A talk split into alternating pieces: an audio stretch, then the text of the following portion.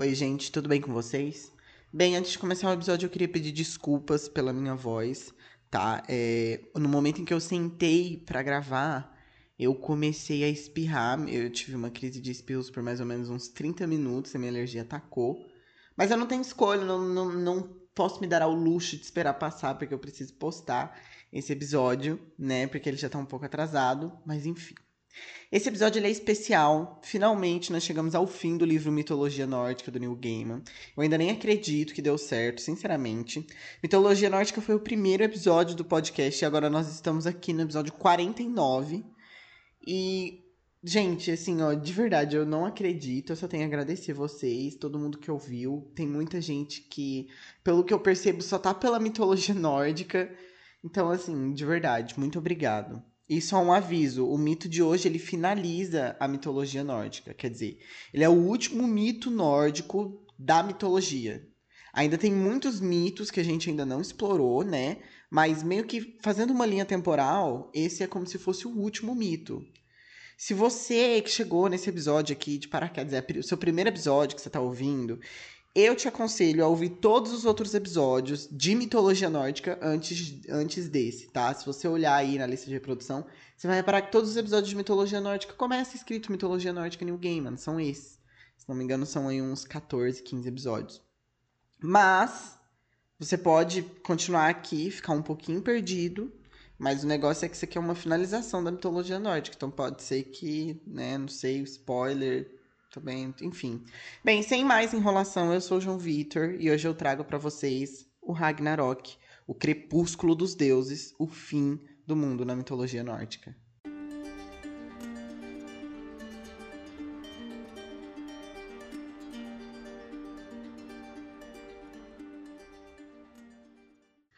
E, gente, assim, ó, eu já vou começar parafraseando, tá? É assim que descobrimos que o fim dos tempos está próximo. Vai ser distante da era dos deuses, na era dos homens. Vai acontecer quando todos os deuses estiverem adormecidos, todos menos o sempre atento Heimdall. Ele verá o começo de tudo, mas estará impotente para impedir que os eventos se sucedam. Vai começar com o inverno. Não será um inverno normal. O inverno vai começar e vai continuar, inverno após inverno. Não haverá primavera, não haverá calor. As pessoas sentirão fome, frio, raiva, haverá grandes batalhas em todo o mundo. Bem, gente, e aí que a gente já tem esse frio, né? Muito, muito frio.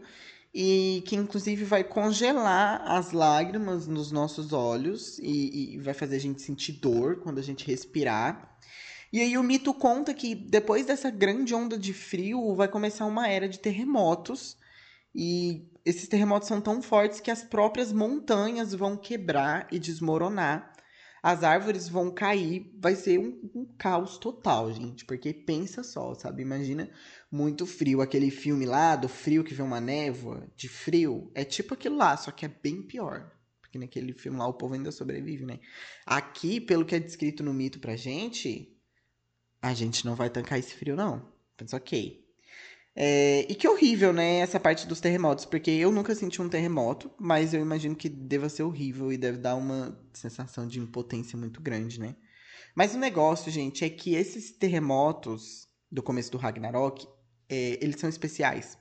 Porque os terremotos vão quebrar todas as correntes. E aí, gente, você que acompanhou a série de mitologia nórdica aqui do podcast, sabe o que, que isso significa, sabe do que eu tô falando. E você que não acompanhou vai saber também, porque eu vou contar agora. Vou parafrasear. Fenrir, o grande lobo, vai se libertar de sua prisão. Sua boca se abrirá e sua mandíbula superior chegará aos céus, enquanto a inferior tocará a terra. Não há nada que ele não possa devorar, nada que ele não possa destruir. Chamas saem de seus olhos e de suas narinas. Onde quer que o lobo Fenrir vá, um rastro de fogo e destruição restará em seu caminho. E aí, gente, mais uma vez eu resgato o que eu venho falando desde quando Fenrir apareceu, que isso aqui é culpa do Odin, né? E a gente também já sabia dessa profecia, porque, assim, é, várias vezes a gente, na verdade, essa profecia foi jogada na nossa cara. Mas em especial ali na morte do Baldur, quando o Odin tá indo pro. Odin não, né? Aquele homem. Esqueci o nome dele, gente. Não vou lembrar o nome dele nem ferrando. Mas aquele deus que vai amando Odin pro submundo, ele encontra. E mais uma vez eu vou trazer aqui uma coisa que eu tô falando desde quando o Fenrir apareceu, que isso é culpa do Odin. Se ele não tivesse feito todas aquelas coisas lá, nada disso estaria acontecendo. E essa profecia aqui, ela já foi jogada na nossa cara várias vezes durante o livro, né? Talvez, às vezes, de algumas formas mais leves. Mas tem aquele momento, se não me engano, não sei se é o, o Odin ou se é aquele enviado do Odin, mas enfim, que vai lá pro fim do mundo e daí encontra a Angriboda e ela conta dessa profecia, né? Mas, enfim, não é novidade pra gente que isso ia acontecer. Na verdade, a gente já estava até esperando. E bem, os mares, e aqui o Neil Gaiman não especifica se é somente Midgard, serão corrompidos pelo veneno da Jormungandr, que é um dos três filhos de Loki, né? Aquela serpente gigantesca. E como vocês se lembram, era para essa serpente nem estar viva também, porque o Thor já quase matou ela, mas ele foi impedido por aquele gigante que eu esqueci o nome também, mas enfim. E uma coisa, gente, é sobre os mares aqui, né? A gente sabe que os mares são um pouco estranhos, porque, por exemplo, naquele mito, inclusive nesse mesmo mito que o, Lo, o Thor pesca Jormungandr, eles estão em um mar em Jotunheim e eles vão tão longe que eles chegam nos mares de Midgard. E só para lembrar vocês, Jotunheim é o mundo dos gigantes e Midgard é o mundo dos homens, dos humanos, né? Então, assim, tem uma tem, é como se os mares se conectassem. Então, quando o Neil Gaiman diz aqui que ela polui os mares, a gente não dá para saber muito bem se é somente o mar de Midgard ou se são todos os mares dos nove mundos. Mas ok. O negócio é que o veneno da Jormungandr vai matar toda a vida marinha nos oceanos é, em que ela passar. E os bichos que ficam voando ali em cima do mar, eles também vão morrer. Tipo, gaivota, assim, eles também vão morrer. Porque a Jormungandr, ela vai esguichar veneno para fora da água. Então, tipo assim, ela tá putíssima, gente. Ela não quer saber. E os corpos desses bichos, tudo que vai morrer, tanto em cima do mar quanto dentro do mar, os restos mortais, né, eles vão ser arrastados para a praia pelas grandes ondas que vão se formar. E basicamente, qualquer criatura que vê um desses dois filhos do Loki, eles vão morrer. E é isso, gente. É só um gostinho isso aqui, porque isso aqui é só o começo do Ragnarok. Bem, então é dito que o céu vai ficar cheio de nuvens e tudo que nós vamos conseguir ouvir são crianças gritando. E aí as criaturas do Muspelheim, que é um dos nove mundos da Yggdrasil, aquele que fica lá embaixo, vão ser liderados pelo Surte, o gigante de fogo. E o Muspelheim, eu já falei dele aqui também, inclusive, é, como surgiu os, o, os nove mundos da Yggdrasil, né? O nome do episódio que eu falei sobre. E o Muspelheim é aquele que fica aquele gigante dormindo lá né, de boa. E isso aqui a gente meio que já sabia, porque no começo do livro o Neil Gaiman conta pra gente. É... O Surte, que é o gigante que fica ali, ele carrega uma espada enorme que fica pegando fogo e ela é bem brilhante. E esse homem, gente, ele esse gigante, ele aparece em Thor Ragnarok, ele aparece bem no começo e depois ele aparece no final, fazendo um negócio que eu não vou contar, porque vai que alguém não viu o filme ainda, né? Enfim, o negócio é que esse gigante e as criaturas do Muspel, eles vão subir para Asgard através da Bifrost, que é a ponte arco-íris e é a ponte que os deuses usam para viajar entre os mundos, né? E à medida em que eles forem caminhando pela Bifrost, o arco-íris vai se apagando e, e, e, se transformando em cinza. Então, nunca mais vai ter arco-íris. Isso é como se nunca mais fosse ter esperança, né, gente? Porque o arco-íris ele é meio que um símbolo tipo, ai, de paz, good vibes, etc, etc. E aí, tipo assim, nunca mais ter arco-íris pode significar uma coisa muito horrível. E além de tudo, esses, essas criaturas, elas estão subindo pela Bifrost, que era uma ponte usada somente pelos deuses. Então, assim, caos, gente. O Loki, que vai estar livre do castigo dele lá, né? Porque ele tinha sido amarrado, etc. E todas as correntes foram quebradas. E as correntes de tripa dos filhos dele também foram. Se você não sabe do que eu tô falando, ouça o último episódio sobre mitologia nórdica que você vai entender. Mas enfim, ele vai controlar o timão de um navio chamado Naglafar, que é o maior navio do mundo, inclusive maior que o navio do Frey. Vocês lembram que o Frey tinha ganhado um navio que virava pano, papel? Enfim, é maior que esse navio. E esse navio, gente, ele é feito de unha dos mortos e ossos. Então, assim, vocês imaginam o cheirinho, o odor delicioso que deve ser. Além de tudo, o povo que tá lá em cima também é tudo morto. Então, assim, horrível, gente, cancela, muito fedido. O Loki ele controla somente o timão do navio, porque o capitão é um gigante chamado Hyrmir. Calma. Hyrmir é H-R-Y-M. Não, eu acho que não é aquele mesmo gigante do trem lá que ele pegou, do... Oh, meu Deus do céu, gente, desculpa. Não é aquele mesmo gigante que o Loki roubou a caldeira. Aquele gigante acho que tem um outro nome. Ou talvez seja ele, gente. Eu realmente sei dizer. Mas enfim, o que interessa pra gente é que é um gigante de gelo. E ele é extremamente hostil à humanidade. E aí ele tem a tropa dele ali. Então, assim, gente, pensem nesse barco como um verdadeiro caos, tá? Porque tem gente morta, fedida, e tem gigante de gelo junto. Então esse barco é realmente muito grande. E essa gente morta são as tropas do Loki, são as legiões da Hel. Vocês lembram que naquele episódio do Frey eu contei sobre o Valhalla e como as pessoas vão para lá? Bem, as legiões da Hel são as pessoas que não ascenderam para o Valhalla, não morreram em batalha de forma digna. São aqueles que morreram de forma vergonhosa, de doença e etc. Enfim, são os que não morreram em batalha, que eles vão servir o Loki como mortos-vivos, meio ambulantes, sem conseguir pensar. E a gente vê essas criaturas em jogos é, de mitologia nórdica chamadas de Dalgur. Eles aparecem em Valheim, Skyrim, God of War. Em God of War não tenho certeza, gente, mas eu acho que sim. Enfim. Agora eu vou parafrasear um pedaço aqui.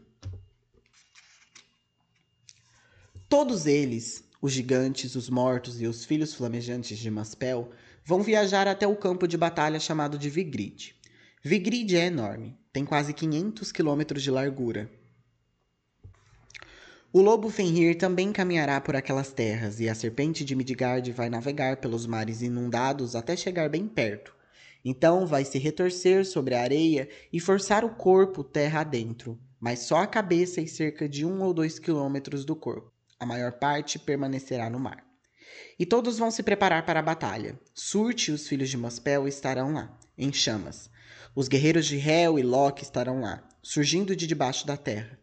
Os gigantes de gelo estarão lá, as tropas de Raimir congelando a lama onde pararem. Fenrir também estará com eles, assim como a serpente de Midgard. Nesse dia, os piores inimigos que a mente pode imaginar estarão lá. O Rendel, gente, que eu falei lá no comecinho, que ele foi o único que não dormiu, e aqui, enfim, eu vou levantar essa, essa, essas coisas aqui que ficam meio em abertos no, no final, mas tá. O Rendel o único deus que não dormiu, ele vai estar tá vendo essa palhaçada toda, porque ele vê tudo. E ele vai ficar tipo. E, e por isso ele vai soprar o chifre, né? O Gajalahorn, que eu já falei dele aqui também. E quando eu falei dele, eu falei que o único propósito desse chifre era ser soprado durante o Ragnarok. E esse chifre pertencia ao Mimir. Gente, aquele gigante lá do da sabedoria. E quando Rendel tocar, os deuses vão acordar e se reunir sob a Yggdrasil, no poço de Urd, onde ficam, onde ficam as Nornas, né? E lá eles vão meio que abençoar, conversar, tipo, ai, aí, né? O que a gente vai fazer? A gente tratou o menino mal, olha o que que virou, né? Enfim. O Odin, então, ele vai pegar o cavalo dele, aquele que foi presente do Loki, inclusive, o Sleipnir, e ele vai até o poço do Mimir pedir uns conselhos, e o Mimir conta o futuro para ele, e isso deixa ele um pouco esperançoso, assim. E aí, gente, é dito que a Yggdrasil, a árvore dos nove mundos, que é gigante, né? Ela vai balançar como uma folha do vento. Então, assim, vocês pensam o caos que não vai estar. Tá. Tá? Eu adoro o, o jogo Valheim porque ele faz uma representação muito legal da Brasil, porque a gente olha para cima e a gente vê aqueles galhos enormes e tipo é muito grande e tipo assim, é Brasil, sabe? É aquilo ali. A gente não consegue muito bem ter uma noção de qual é o tamanho da Brasil, como é, é a Brasil, sabe? Mas ela é essa essa árvore gigantesca e e que tem em cada parte dela um dos nove mundos. Então ela seria uma coisa que a gente conseguiria ver, sabe? E, enfim, mas essa árvore vai balançar, gente. Então, assim, você pensa, né? Se ela balança, imagina o mundo. Os Aesir, eles vão se reunir junto aos Ereijar, que são aqueles guerreiros que morreram de forma honrada, né? E eles treinaram a vida, a vida toda. Eles treinaram desde a morte deles para esse dia nos campos em frente ao Valhalla. E junto eles vão pro Vigrid, o campo de batalha. O Odin vai na frente com uma armadura brilhante, um elmo dourado, enquanto Thor vai estar ao seu lado em sua, em sua carruagem com Mjolnir. E agora eu vou parafrasear novamente. Thor verá Odin seguindo na direção do grande lobo, e o deus do trovão abrirá um sorriso e açoitará suas cabras para que corram mais rápido na direção da serpente de Midgard. O martelo enriste na luva de ferro. Frey atacará Surt, flamejante e monstruoso. A espada de Surt é enorme e queima mesmo quando erra. Frey vai lutar bem e com força, mas será o primeiro deus a perecer. Sua espada e sua armadura não são páreo para a espada flamejante de Surt. Frey morrerá arrependido por ter cedido sua espada a Skirnir tanto tempo antes, por seu amor à Gerda. Aquela espada o teria salvado. E sim, gente, eu contei esse mito aqui também, né? Que é no episódio da a história de Gerda e Frey. E basicamente o Frey morreu por ser mesquinho e carente, porque aquela espada dele era muito chique, gente, numa espada que atacava sozinha. Pra quem viu Castlevania, era uma espada igual a do Alucard. Então, tipo assim, era uma espada muito tudo. E além de tudo, ele ainda teria sido salvo por essa espada. O que eu não consigo imaginar como, porque assim, gente, o Surt é um gigante enorme e a espada dele queima, nas palavras do livro, mesmo quando erra. Tipo assim. De repente, eu acho que é porque, como é uma espada que ataca sozinha, o o Frey ia só ficar de longe ali, enquanto a espada fazia toda a barbárie, e ele ficava só olhando, né? Eu imagino que assim, é o único jeito para ele não morrer. Mas ok. E continuando, os Ereijar, eles vão estar lutando contra os mortos-vivos do Loki, e aí um cão do inferno, chamado de Garm, que nós podemos basicamente entender como um Fenrir da mitologia nórdica, mas sem as três cabeças, né? Ou seja, é só um cão de fogo do inferno. Ele vai se juntar ali na guerra de tropas e quem vai lutar contra ele é o deus Tyr, que lacra horrores, mas ainda assim ele acaba morrendo junto com o cão. Então, morreu aqui já dois deuses e contando, gente, porque vai ter mais morte. O Thor, como eu li ali, ele vai em direção a Jormungundir e ele consegue matar ela. Ele acerta o Mjolnir e esmaga o cérebro da serpente. E ele começa meio que a sair de perto ali, bem de boa, já comemorando a vitória. Assim, vocês sabem que o Thor tava querendo matar essa serpente há muito tempo, né? Mas enfim. Mas só que mesmo morta, a serpente ainda vai meio que esguichar veneno no, no Thor.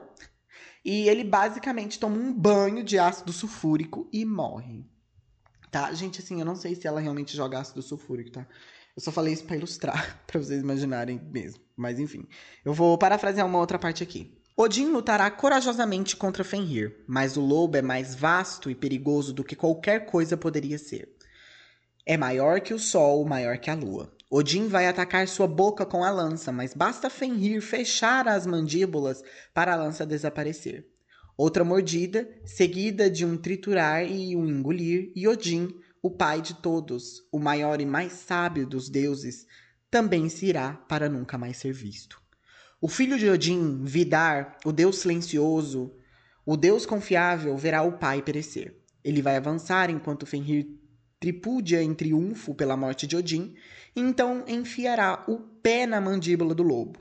Os dois pés de Vidar são diferentes. Um tem um sapato normal, o outro calça um sapato construído desde a aurora do tempo. É feito de todos os pedaços de couro que as pessoas cortam e descartam da parte que cobre os dedos e os calcanhares, quando fazem sapatos para si. Se quiser ajudá-los a exir no campo de batalha, basta jogar fora seus restos de couro. Todos os restos e aparas de sapatos descartados farão parte do sapato de Vidar. Esse sapato prenderá no chão a mandíbula do grande lobo, de modo que ele não possa se mover. Então, Vidar estenderá uma das mãos, segurando a mandíbula superior da besta, e rasgará sua boca no meio. Então, Vidar estenderá uma das mãos, segurando a mandíbula superior da besta, e rasgará sua boca ao meio. E assim, Fenrir vai morrer e Vidar terá vingado seu pai. E assim, gente, eu confesso que eu fiquei um pouco decepcionado com isso aqui, tá? Os mitos nórdicos, eles passam basicamente 90% do tempo mostrando e dizendo que Odin é foda. E quando chega na luta do Fenrir, ele não entrega nada. Eu esperava uma magia. O Odin é o único deus que consegue ler runas sabe? Eu esperava um lacre, no mínimo, gente. E assim, é, além das runas, e de ter basicamente todo o conhecimento do mundo, ele ainda tem a Gungnir, que é a lança dele. E a lança do Odin é uma lança que nunca erra o alvo. Assim, a gente imagina que isso tenha sido uma batalha é, uma batalha grande, e mas ao mesmo tempo é o Odin, sabe? É o, o maior de todos os deuses, o pai de todos. Eu esperava mais. Eu esperava que ele pelo menos desse um trabalho, mas pelo visto, pelo jeito que o Neil Gaiman descreve aqui, eles. Entendeu? Foi só mais um ali. É, é sério, esse é o negócio. O Odin foi só mais um ali nesse campo de batalha. Mas enfim, gente. É, a gente tem aí também esse filho dele, né? O, o, o Vidar. E meio que essa bota gigante. E o Vidar aqui, ele não só vingou o pai, como ele também já tinha vingado o irmão dele, né? O Baldur, porque foi ele que matou. O Baldur, porque foi ele que matou o, o cara lá que matou ele, mas enfim. Então aí o Vidar mata o Fenrir. Pronto, temos o Fenrir. E mais um deus morre, né? E aí os deuses vão quebrar o pau no campo de batalha lá. E o Loki e o Heimdall vão se enfrentar. O Loki meio que tenta provocar o Heimdall, mas não funciona. E eles lutam e tal até eles se ferirem gravemente e eles caem junto no, no campo de batalha ali, e aí eles meio que têm um diálogo que eu vou parafrasear. Randall vai sorrir em meio à agonia, com seus dentes dourados pontilhados de saliva e sangue. Posso ver mais longe que você, dirá Randall. O filho de Odin, Vidar, matou seu filho, Lobo Fenrir. E Vidar sobrevive, assim como Vale, seu irmão. Thor morreu, mas seus filhos, Magni e Mod, ainda vivem. Eles tiraram o Mjolnir da mão fria do pai. São fortes o bastante e nobres o bastante para brandi-lo. Nada disso importa, o mundo está em chamas, responderá Loki. Os mortais estão mortos. Midgard está destruída. Eu venci. Posso ver mais longe que você, Loki. Posso ver tudo, daqui até a árvore do mundo, contará Heimdall em seu último suspiro. O fogo de Surte não pode alcançar a árvore do mundo. E dois mortais se escondem em segurança no interior do tronco da Yggdrasil. A mulher se chama Vida e o homem se chama Desejo de Viver. Seus descendentes vão povoar a terra. Não é o fim. Não há fim. É simplesmente o fim dos velhos tempos, Loki, e o começo dos novos. O renascimento sempre se segue à morte. Você falhou. E aí, gente, depois de toda essa treta, o Surt vai olhar para toda essa palhaçada, essa algazarra. Ele vai erguer a espada dele para o céu e o mundo vai mergulhar em chamas completamente. Os nove mundos, né? Melhor dizendo, o próprio ar vai pegar fogo. Não vai sobrar nada, nem os exércitos dos mortos ou dos vivos, nem os deuses, nada. E depois o oceano vai engolir as cinzas e lavar toda a terra e tudo vai cair no esquecimento. E assim acaba os nove mundos nórdico. E agora eu vou parafrasear aqui o, o, o finalzinho. Esse é o fim, mas também há o que virá depois do fim. Das águas cinzentas do oceano, a terra verde tornará a se erguer. O sol terá sido devorado, mas a filha da estrela vai brilhar no lugar da mãe. E o novo sol vai brilhar ainda mais forte que o anterior, com luz jovem e nova. A mulher e o homem, vida e desejo de viver, sairão de dentro do freixo que mantém os mundos unidos. Eles vão se alimentar do orvalho sobre a terra verde e vão fazer amor, e seu amor brotará a humanidade. Asgard terá desaparecido, mas Idavol se erguerá onde antes ficava Asgard, esplêndida e constante. Os filhos de Odin, Vidar e Vale estarão lá. Em seguida virão os filhos de Thor, Mod e Magni, eles trarão Mjolnir com eles, porque com a morte de Thor é preciso dois para carregar o martelo. Balder e Rod vão voltar do mundo inferior. E os seis se sentarão à luz do sol e conversarão entre si, recordando mistérios e discutindo o que poderia ter sido feito diferente, se perguntando se aquele resultado era inevitável. Vão falar de Fenrir, o lobo que devorou o mundo, e da serpente de Midgard, e vão se lembrar de Loki, que era um dos deuses, mesmo não sendo um deles, que salvou os deuses e os destruiu. Olhem ali. O que é aquilo? dirá Balder então. O que? perguntará Magni. Ali brilhando no capim alto, estão vendo? E ali, vejam, tem outro. E eles vão se ajoelhar no capim alto, deuses parecendo crianças. Magni, filho de Thor, será o primeiro a encontrar um dos objetos no capim alto, e quando o encontrar, saberá o que é. É uma peça de xadrez de ouro, do tipo que os deuses usavam para jogar quando ainda eram vivos. É uma pequena escultura dourada de Odin, o pai de todos, em seu trono alto, o rei. E vão encontrar mais peças. Ali estará Thor segurando seu martelo, ali estará Heimdall com a trombeta dos lábios.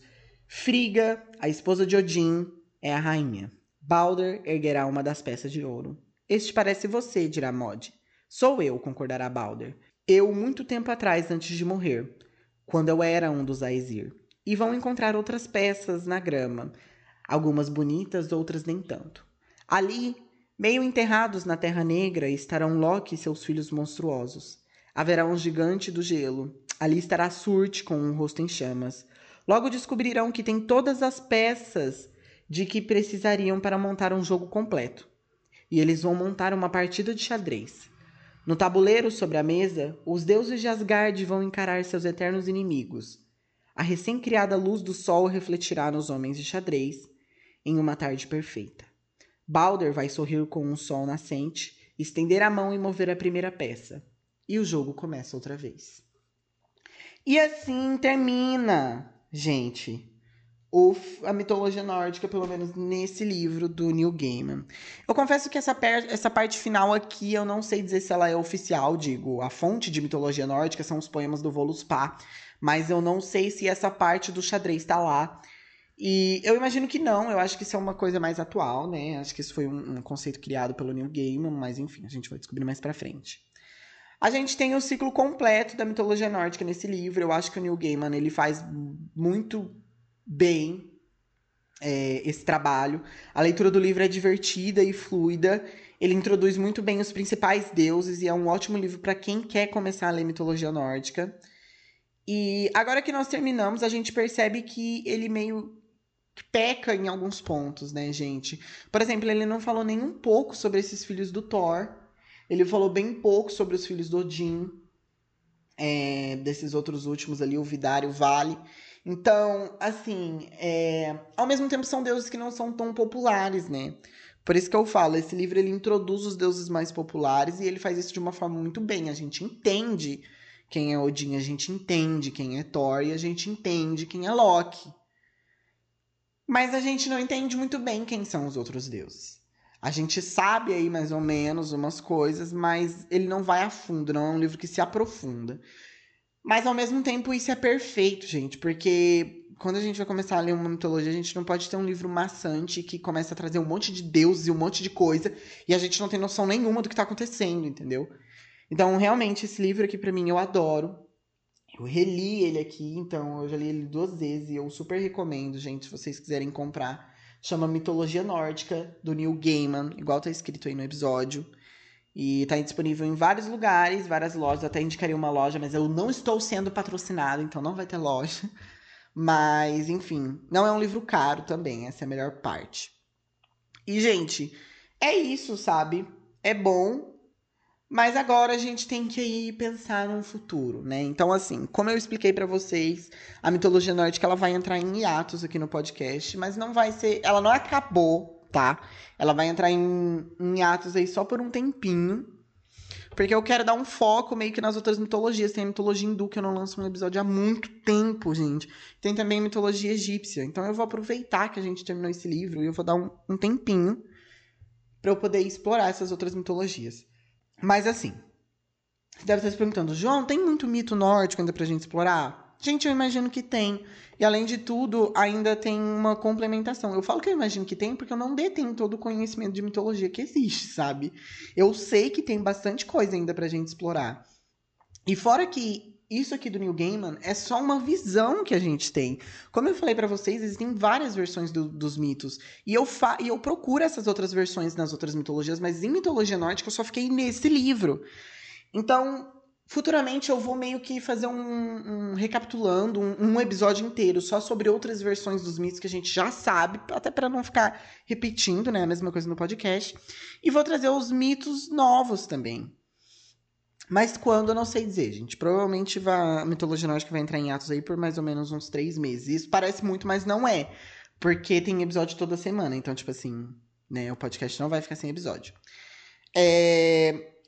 Eu vou assistir todos os três filmes do Thor, da Marvel, porque, assim, é uma, digamos que, fonte mitológica bem popular atualmente, né?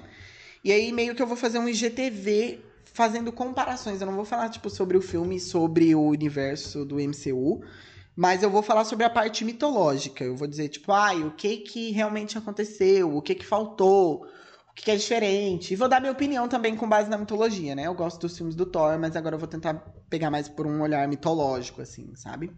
Enfim, o IGTV vai sair lá no Instagram do podcast, arroba tudo de mitologia. Como são três filmes, gente. E agora eu tenho aula na quarta-feira. Inclusive, o motivo desse episódio ter atrasado foi porque essa semana foi muito cheia. É, provavelmente o IGTV vai demorar aí um pouquinho para sair, tá? Mas vai sair lá. E assim, você que tá no podcast só por mitologia nórdica, você vai ouvir os, as outras mitologias, porque as outras mitologias também são muito legais, tá? Dá uma chance, vai que você gosta. É... E que mais, gente? Ah, também me pediram já bastante para eu falar sobre God of War, o último God of War. Os outros também, né? Porque é tudo de mitologia.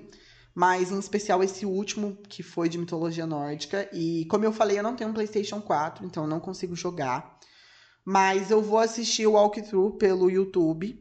E eu pretendo sim fazer um episódio do podcast mesmo. Daí eu vou fazer um episódio do podcast, né? Não em GTV, porque daí não vai ser nem gameplay minha, mas enfim. A não ser que eu consiga jogar o jogo de alguma forma. Mas, inicialmente, eu vou fazer um episódio do podcast falando sobre a história do jogo e a mesma coisa que eu vou fazer com o, o Thor, gente. Então, assim, podem esperar aí ainda durante esse ato um pouquinho de mitologia nórdica, só para vocês não morrerem de fome. Mas é isso. Eu quero agradecer a todo mundo que acompanhou essa série do começo ao fim. De verdade, eu tô muito realizado. Eu, eu não achei que eu ia dar conta, porque quando a gente começa um livro, ainda mais quando a gente tá conversando sobre esse livro, sabe? Sempre dá aquela, aquela coisa. Mas enfim, gente, de verdade, muito obrigado a todo mundo que ouviu, muito obrigado a todo mundo que comentou, que me deu feedback. Muita gente gosta de mitologia nórdica, muita gente comprou o livro, tá? Eu me sinto super influencer. E é isso. Obrigado e eu vejo vocês na semana que vem.